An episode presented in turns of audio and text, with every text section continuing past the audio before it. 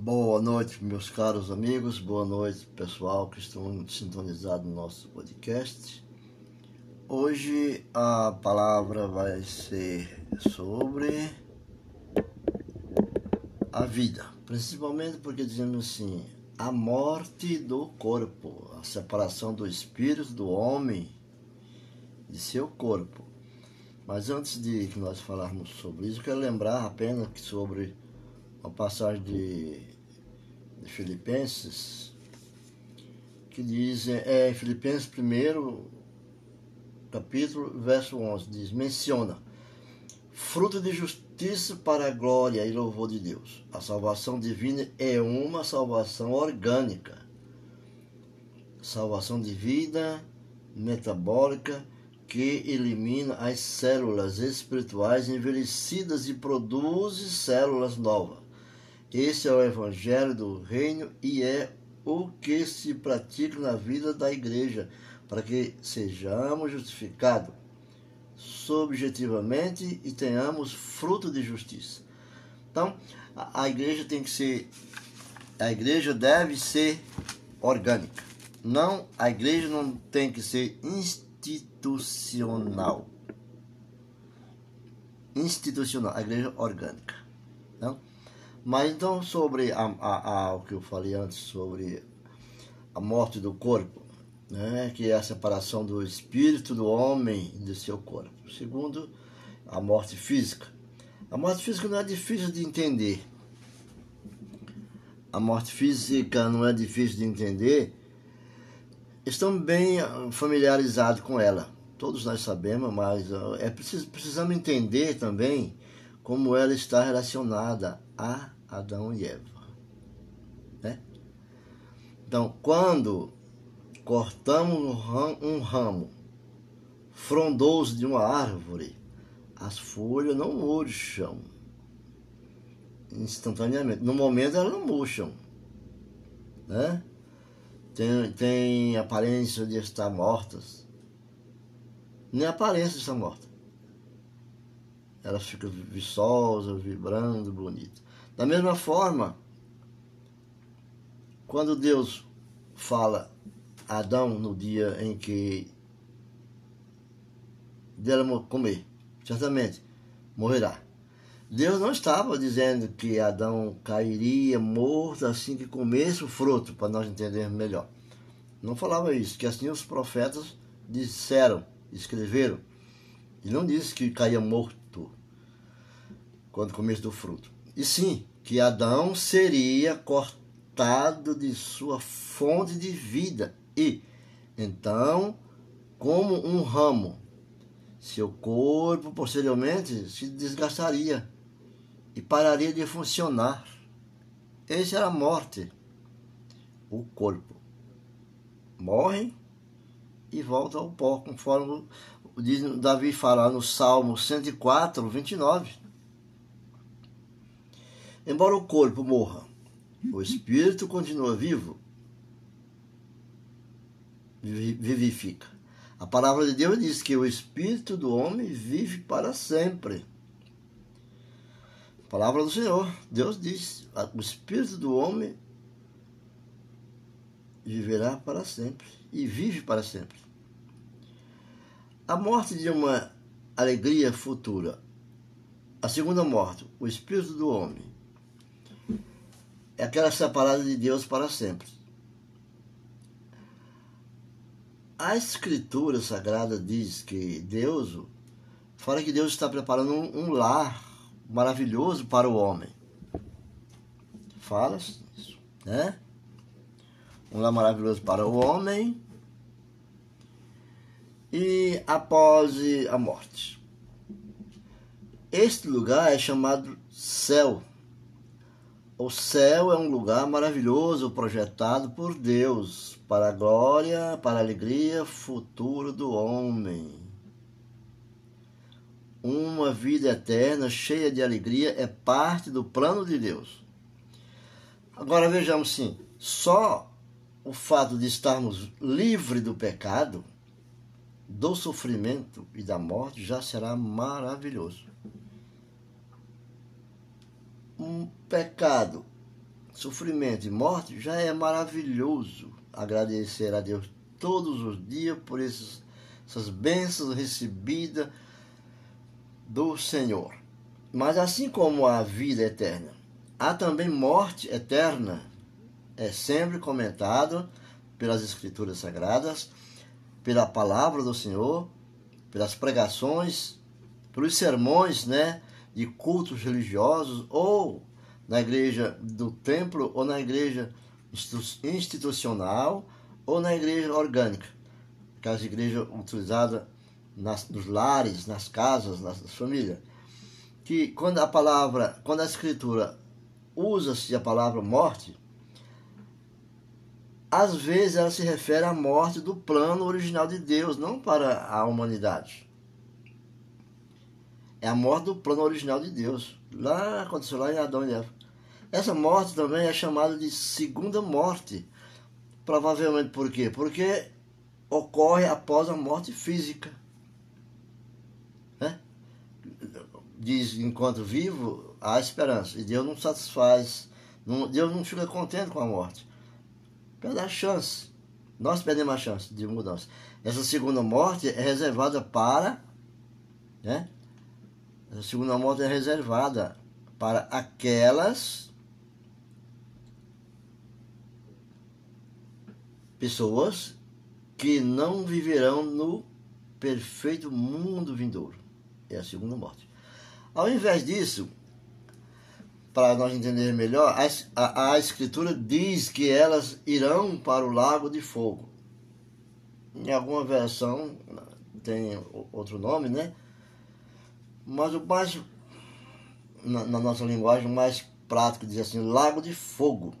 Um lugar pavoroso que Deus criou especificamente para punir o Satanás. Deus criou para punir o Satanás, não para punir seus filhos. Para punir Satanás e seus demônios. Foi criado para isso. O lago de fogo é a segunda morte. Conforme diz lá em Apocalipse, capítulo 20, no verso 14. A escritura fala sobre ser lançado vivo, né? dentro, né, dentro desse projeto de Deus, da, da assim, vamos dizer, né? Por quê? Porque é o seguimento da palavra do Senhor, sempre orientando as pessoas. E está dito lá também na, na palavra do Senhor que devemos temer essa, esse lado, essa causa das nossas vidas. Né? A Escritura fala sobre ser lançado vivo dentro do lago de fogo que arde com enxofre. Arde com enxofre, não é como enxofre, arde com enxofre. E se atormentado de dia e de noite pelos séculos dos séculos. Será um lugar de tristeza, destruído de felicidade, destituído, desmanchados, apagado, sem nada de felicidade, só, só sofrimento. A escritura fala de vermes também, né? literalmente larvas, né? de uma intensa escuridão e de pessoa se lamentarem e ranger seus dentes.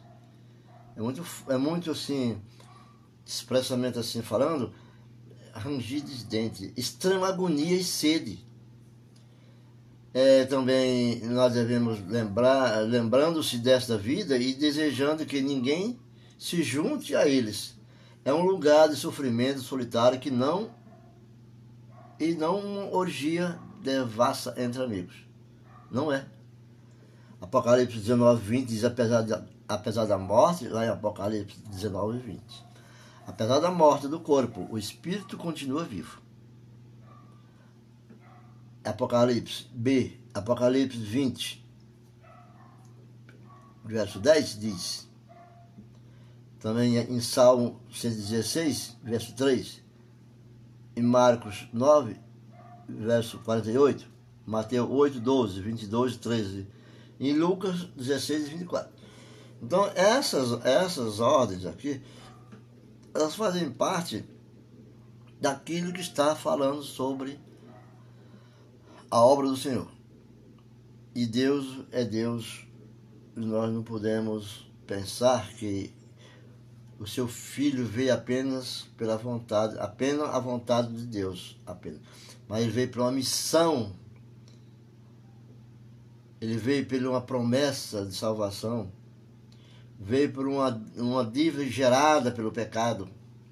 E Deus deu o seu Filho amado para que morresse e levasse o pecado do mundo. Né?